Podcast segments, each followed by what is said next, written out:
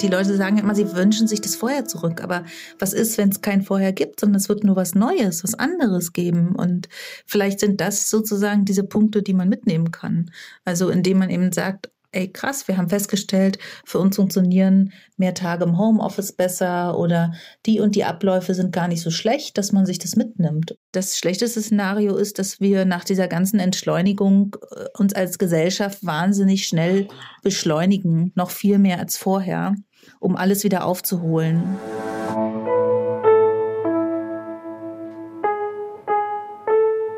Eltern ohne Filter. Ein Podcast von Bayern 2.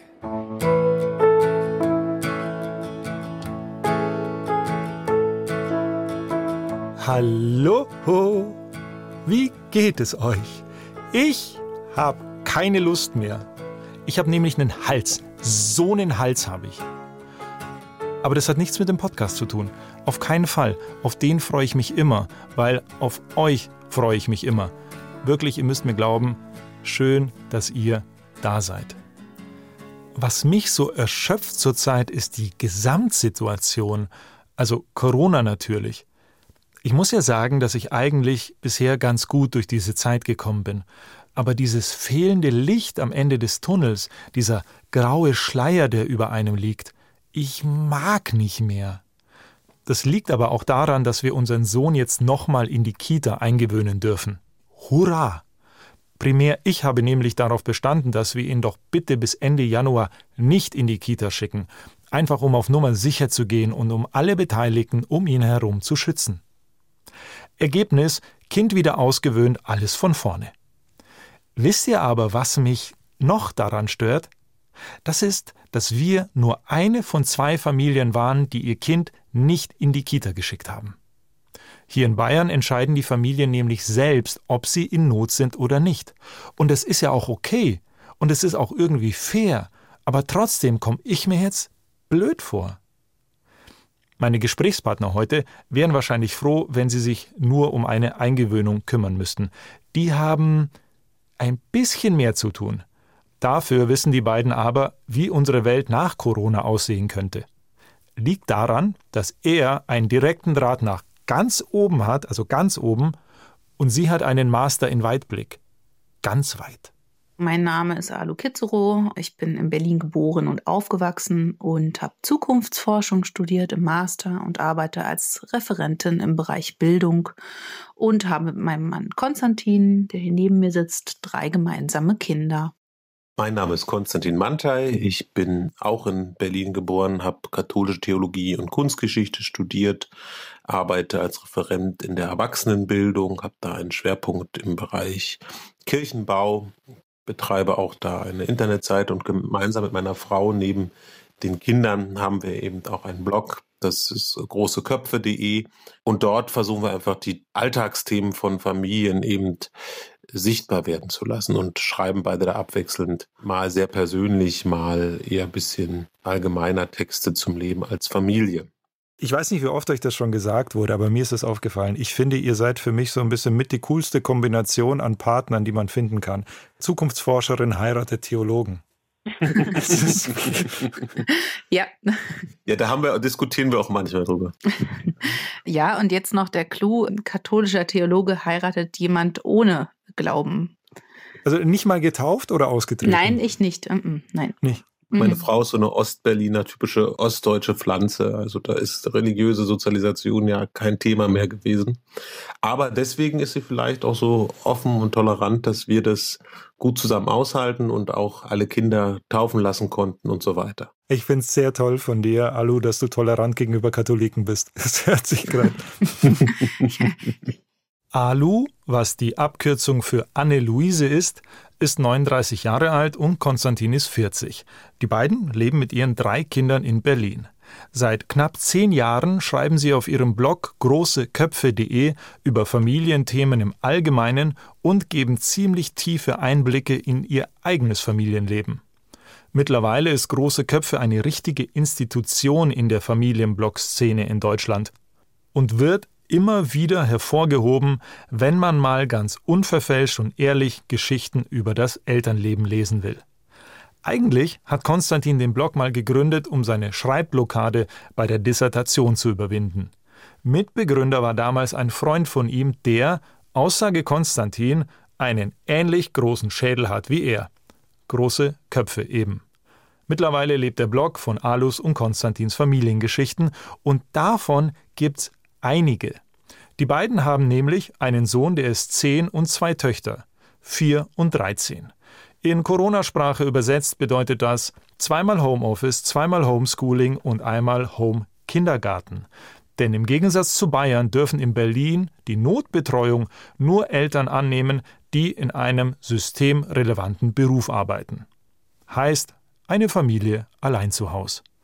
Zum Glück sind die beiden aber kurz vor dem ersten Lockdown letztes Jahr mit ihren Kindern aus ihrer vergleichsweise kleinen Berliner Stadtwohnung etwas nach draußen gezogen. Ich sage dazu nur, wenn Lockdown, dann so. Ja, also da sind wir jetzt komfortabel. Wir haben ja jetzt ein Kurz Haus. vor Corona. Kurz vor Corona sind wir umgezogen und haben jetzt 140 Quadratmeter. Das ist toll. Und viel wichtiger ist, wir haben Auslauf. Also wir haben einen kleinen Garten. Und wir hören das jetzt auch und lesen das auch von Eltern, die uns folgen, die uns kommentieren, die wir kennen. Es geht noch viel schlimmer. Geht es sowieso. Und das wissen wir.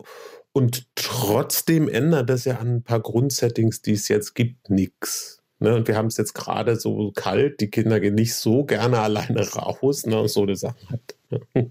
Jetzt bleiben die auch noch drin. Ja, schrecklich. Nein, also man muss schon sagen, unsere Kinder haben ja sehr große Altersunterschiede. Ne? Das muss man vielleicht schon noch mal erzählen. Also wir sind sehr jung Eltern geworden. Da waren wir gerade anderthalb Jahre ähm, ein Paar sozusagen und unsere große Tochter wird 14 und dann waren wir sehr müde und haben eine längere Pause eingelegt. Und dann fast vier Jahre später wurde unser Sohn erst geboren. Und dann haben wir nochmal eine längere Pause eingelegt, weil wir wirklich sehr müde waren. Und äh, unsere Tochter ist erst vier, unsere kleine Tochter. Das klingt so, Und, als ob ihr jeweils in den Dauerschlaf gefallen wärt. Ja, theoretisch bei mir ist das so, Russland. Kannst du den Konsti fragen. In einem Punkt gebe ich Konstantin vollkommen recht. Die Größe des Wohnraumes ändert nichts an der Größe der Probleme, die da drin wohnen. Vielleicht passen da sogar noch mehr rein als in eine kleine Stadtwohnung.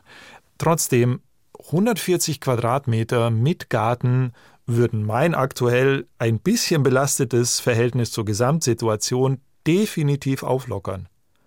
Ich würde auch gern mal wieder zu meinen Eltern fahren ins Allgäu.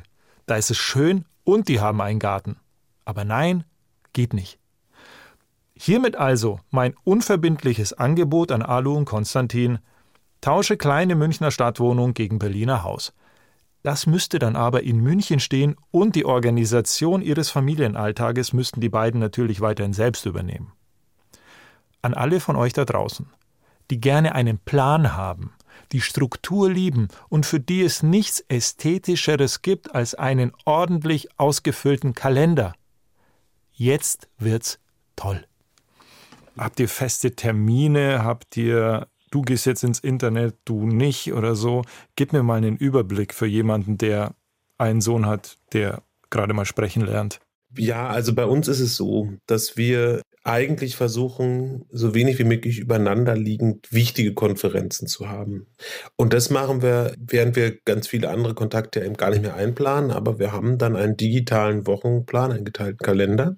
Und da hat ja seine Farbe und da steht's drin. Und wir wissen auch, wann die Kinder ungefähr dran sind, wobei wir die, das ist vielleicht immer noch der Fehler, die sind noch gar nicht so genau eingeplant, zumindest die große nicht. Das kann dann immer ein Problem sein, wenn sie teilweise drei Konferenzen an einem Tag hat, wo wir sie brauchen könnten, um auf ihre jüngste Schwester zu gucken, was zwar widerwillig, aber dennoch dann auch getan wird. Aber wir unter uns teilen schon ziemlich gut auf, wann wir reden. Wir besprechen uns oft auch und nehmen auch nicht jede wichtige Sache an. Gleichzeitig haben wir da auch immer wieder natürlich Auseinandersetzungen, weil meine Arbeit zum Glück so ist, dass ich oft vier Wochen vorher weiß, was ansteht und die Alu teilweise am Tag selbst erst erfährt, dass sie jetzt was ganz Wichtiges hat. Ja. Und da kollidiert es dann fast noch mehr, als wenn wir damals einfach im Büro wären. Ne, weil die Kinder sind ja wegorganisiert, das muss man ja so sagen. Und wir haben auch Großeltern in der Nähe, dann rief man damals an, beide sind jetzt frisch berentet, könnt ihr mal das Kind abholen. Das klappte dann meist auch. Eigentlich spannenderweise hatten wir mehr Spielarten, um auch mal so Eventualitäten zu organisieren. Und das ist jetzt nicht so. Und dann kann es manchmal sein, so wie gestern, wir haben beide abends was Wichtiges. Da wird dann das kleine Kind eben eigentlich viel zu lange vom Fernseher geparkt. Ja. Für uns so gefühlt, ne, wo wir natürlich im Normalfall sonst immer jemand gehabt hätten, der sich schon längst ins Bett gebracht hätte und so. Das ist so unser Tag. Und du kannst es im Schnitt sagen, einer arbeitet vormittags, der andere nachmittags, beide arbeiten abends nochmal mehrere Stunden. Also wir haben feste Termine. Es hängt damit zusammen, dass unser Sohn, unser mittleres Kind, hat eine Schwerbehinderung und hat auch Therapietermine mehrfach die Woche. Die sind festgelegt seit über fast zwei Jahren jetzt. Das heißt, die planen wir ein. Unsere mittlere Tochter hat, äh, unsere große Tochter, siehst du, Gott, ich komme völlig durcheinander, drei Kinder, es sind zu viele. Ja, unsere große Tochter hat einen Termin die Woche, nämlich äh, Nachhilfe. Der ist auch fest eingeplant. Das strukturieren wir dann alles in unsere Woche hinein. Und insofern machen wir immer Sonntagabends eine Terminkonferenz und versuchen all die festen Termine schon mal mitzudenken. Gerade bei den Online-Konferenzen, die wir haben oder Calls oder wie das heute alles heißt, Lightning Talks und was weiß ich. Und dann kommen aber immer diese spontanen Seitenhiebe sozusagen wie in einer halben Stunde muss jetzt aber noch irgendwas fertig gemacht werden oder 17.30 Uhr kommt ein Anruf, du, es wäre noch schön, wenn das und das passiert. Und dann kommt man schon ein bisschen ins Schwitzen. Gleichzeitig reden wir da aber einfach auch viel drüber. Manchmal streiten wir auch darüber. Und dann versuchen wir natürlich auch die Kinder einzubeziehen. Also vor allem dann die große Tochter auch. Der will dann schon auch sagen, weißt du, wäre schon nett, wenn du dich ein bisschen einbringen würdest. Also solange wir noch nicht offiziell in einer WG mit dir leben, sage ich mal so. Wie oft explodiert es bei euch? Also erstmal glaube ich im Vergleich gar nicht viel öfter als früher. Zwischen uns beiden sogar ein bisschen weniger wir sind schon jetzt als Leitungsteam in dieser Familie. Ja, kommt sofort, mein Schatz. Als Leitungsteam in dieser Familie sind wir spannenderweise öfter an einem Strang. Wir sind ungeduldiger mit den Kindern. Also diese Ungeduld mit den Kindern, jetzt klingelt es natürlich auch noch, das ist schon etwas, da merkst du, man wird dünnhäutiger. Ne? Aber ah, das ist eine interessante Entwicklung. Also finde ich irgendwie miteinander ja. Also als ob die Notwendigkeit, dass es jetzt funktionieren muss, euch zu einem Team zusammenschweißt, was ihr vorher auch wart, aber, ja, aber mit den also Kindern irgendwie ja. interessant. Es ist auch spannenderweise wirklich so, wir sind immer schon ein gutes Team, denke ich. Das ist nicht das Thema. Aber zum Beispiel, ich habe das wieder so gemerkt, wenn du manchmal auch so das Gros, so die Kinder dann versuchen, ja nicht die Eltern gegeneinander auszuspielen, aber eben zum Beispiel beide zu fragen, ja wo ich dann oft mehr der war, der sich hat erweichen lassen. Und so, wir sind da strikter auch. Ja, wir haben beide, glaube ich, das Gefühl, wir müssen irgendeine Form von Rahmung und Fassung irgendwie halten. Wenn uns sonst schon die Struktur drumherum entgleitet. Also nicht entgleitet, wenn die nicht da ist. Ne? The wallpaper's gone, but my bags are unpacked.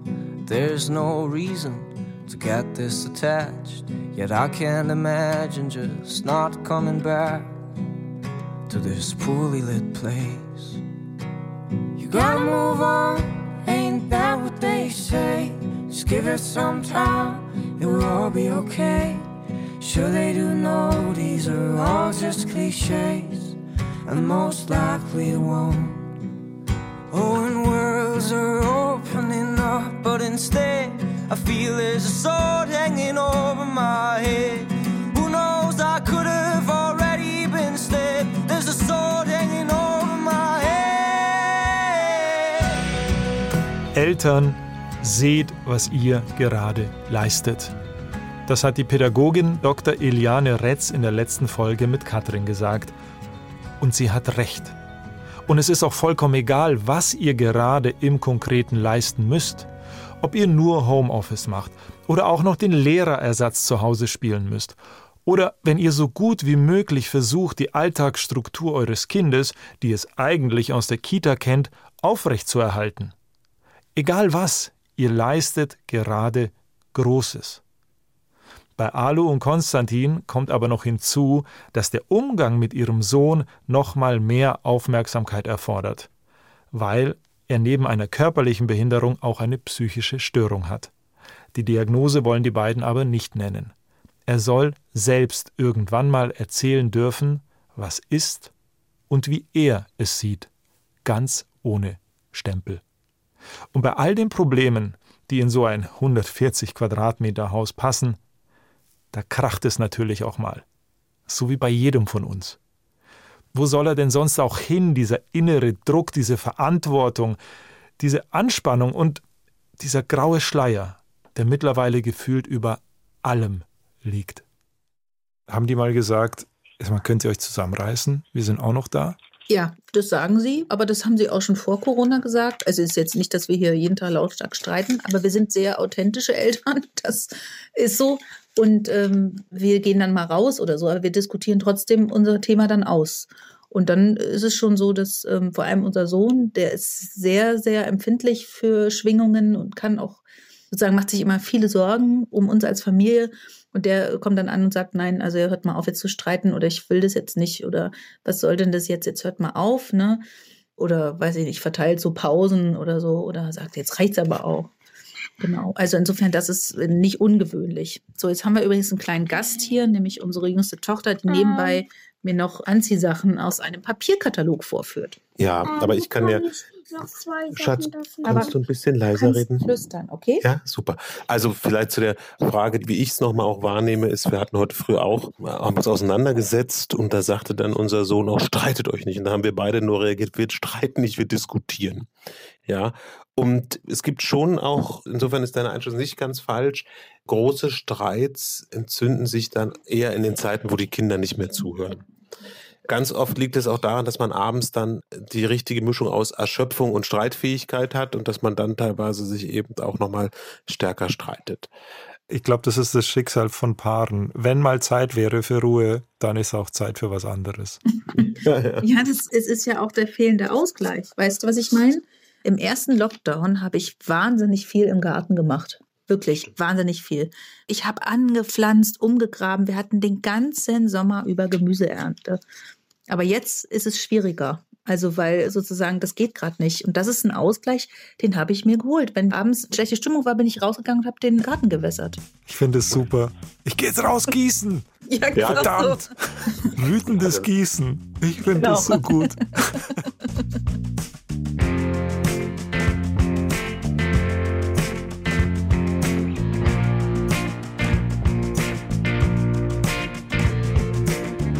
is burning, face is white, he's turning green at time.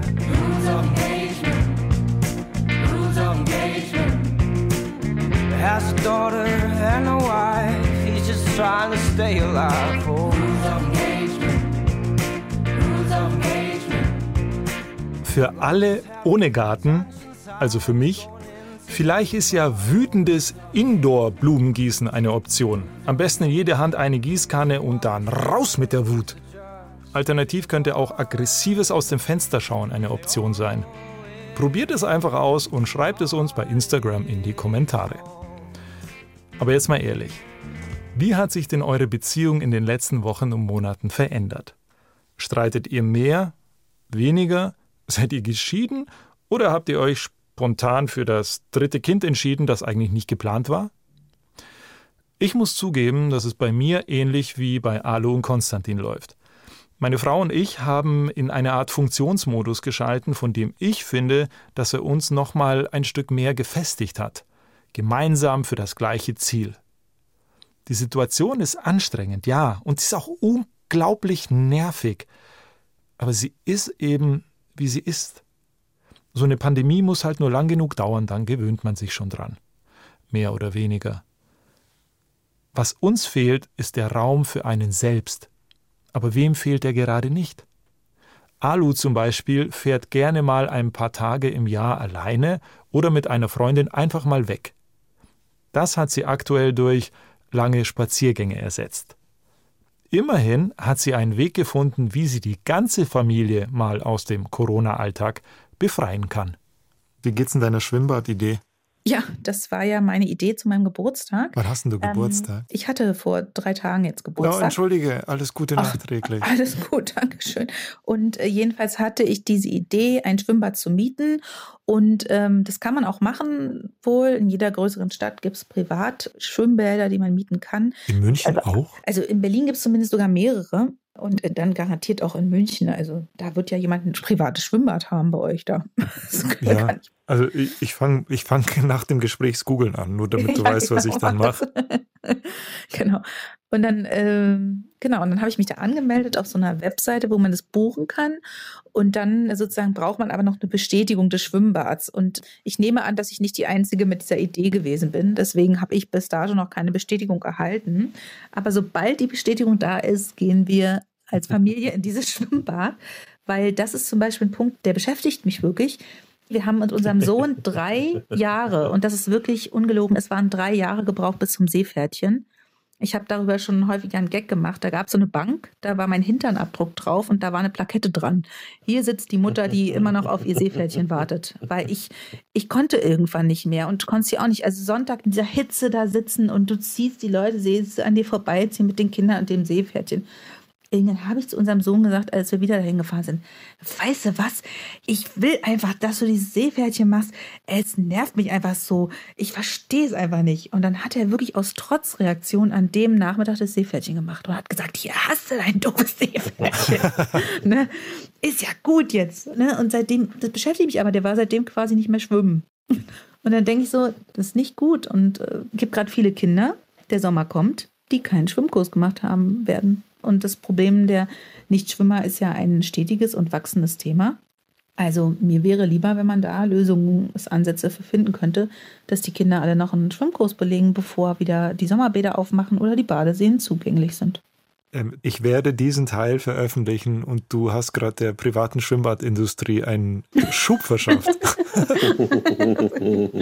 das war nicht mein Anliegen, sondern mir geht es einfach darum, dass ich finde, dass Kinder schwimmen müssen. Schwimmen lernen müssen. Das ist ganz, ganz wichtig.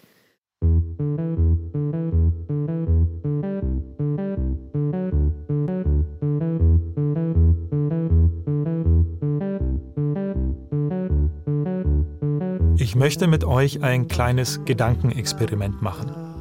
Es hat etwas mit unserer Zukunft zu tun, also mit der Zeit nach Corona, falls es die jemals geben wird, weil vielleicht lernen wir auch einfach nur damit umzugehen.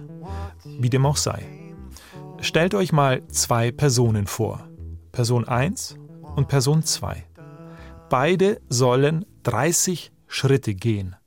Person 1 legt bei jedem Schritt einen Meter zurück ist also am Ende genau 30 Meter gegangen. Person 2 verdoppelt seine Schrittlänge aber mit jedem Schritt. Also Schritt 1 1 Meter, Schritt 2 2 Meter, Schritt 3 4 Meter, Schritt 4 8 Meter, Schritt 5 16 Meter und so weiter. Bis er 30 Schritte zurückgelegt hat. Was glaubt ihr, wie lang ist die Strecke, die Person 2 am Ende zurückgelegt hat? Ich verrat's euch gleich. Bis dahin, überlegt doch mal, wie ihr euch die Welt nach Corona wünscht. Die Leute sagen immer, sie wünschen sich das Vorher zurück. Aber was ist, wenn es kein Vorher gibt, sondern es wird nur was Neues, was anderes geben? Und vielleicht sind das sozusagen diese Punkte, die man mitnehmen kann. Also indem man eben sagt, ey krass, wir haben festgestellt, für uns funktionieren mehr Tage im Homeoffice besser oder die und die Abläufe sind gar nicht so schlecht, dass man sich das mitnimmt. Das schlechteste Szenario ist, dass wir nach dieser ganzen Entschleunigung äh, uns als Gesellschaft wahnsinnig schnell beschleunigen, noch viel mehr als vorher, um alles wieder aufzuholen, den Konsum, die Reiselust und all diese Dinge, die jetzt weggefallen sind. Hm. Was lernt denn ihr für euch als Familie aus der Situation? Also erstmal, glaube ich, haben wir gelernt, dass wir haben vorher relativ viel uns immer so vollgepackt mit Terminen, auch am Wochenende, weil wir das Gefühl hatten, wir müssten den Kindern was bieten. Und das sozusagen wurde jetzt abrupt ein Stück weit ja auch abgenommen. Und das stelle ich fest, finde ich ganz gut. Dafür bin ich jetzt eher der Mensch, der dann sagt, wir gehen bitte noch mehr raus am Wochenende zum Beispiel. Ja, aber dann hatte ähm, Corona ein bisschen eine heilsame Wirkung. Ja, ich frage mich ehrlich gesagt, wie ich das mit diesen ganzen Sozialkontakten wieder hinkriegen soll, wenn das mal wieder möglich ist. Also man hat auch einen Trott, so einen Blues, der nicht nur negativ ist. Ja, also das ist schon auch gut und es ist irgendwie dadurch, wir sind schon mehr Familie und auf Familie. Alle Teile hier bei uns. Wir sind schon mehr wieder auf uns zurückgeworfen und bezogen und es tut uns in vielen Dingen gut. Hm. Mir ist noch was eingefallen Ich glaube, ich habe noch nie so oft wie im letzten Jahr meinen Eltern gesagt, äh, wie, wie sehr ich sie liebe. Oh, das ist schön. Das hat wirklich, das hat zugenommen. Das hat definitiv zugenommen, weil man sich so viele Sorgen macht. Also äh, einfach, weil ich mir Sorgen mache, ganz, äh, ganz ehrlich, gesundheitliche Sorgen. Und dann haben wir uns ja lange nicht gesehen, dann mal draußen getroffen, also sowas. Und ich glaube übrigens, das, das trifft auch auf dich zu. Ja. Weil wir uns gesundheitliche Sorgen gemacht haben. Ganz. Und auch mit den Kindern darüber gesprochen haben, dass wir uns Sorgen machen um unsere Eltern und deswegen sagen wir ihnen häufiger am Telefon, äh, also ich mache das, dass ich meine Eltern wirklich liebe. Under the surface your sanity, war hell, and you got into me.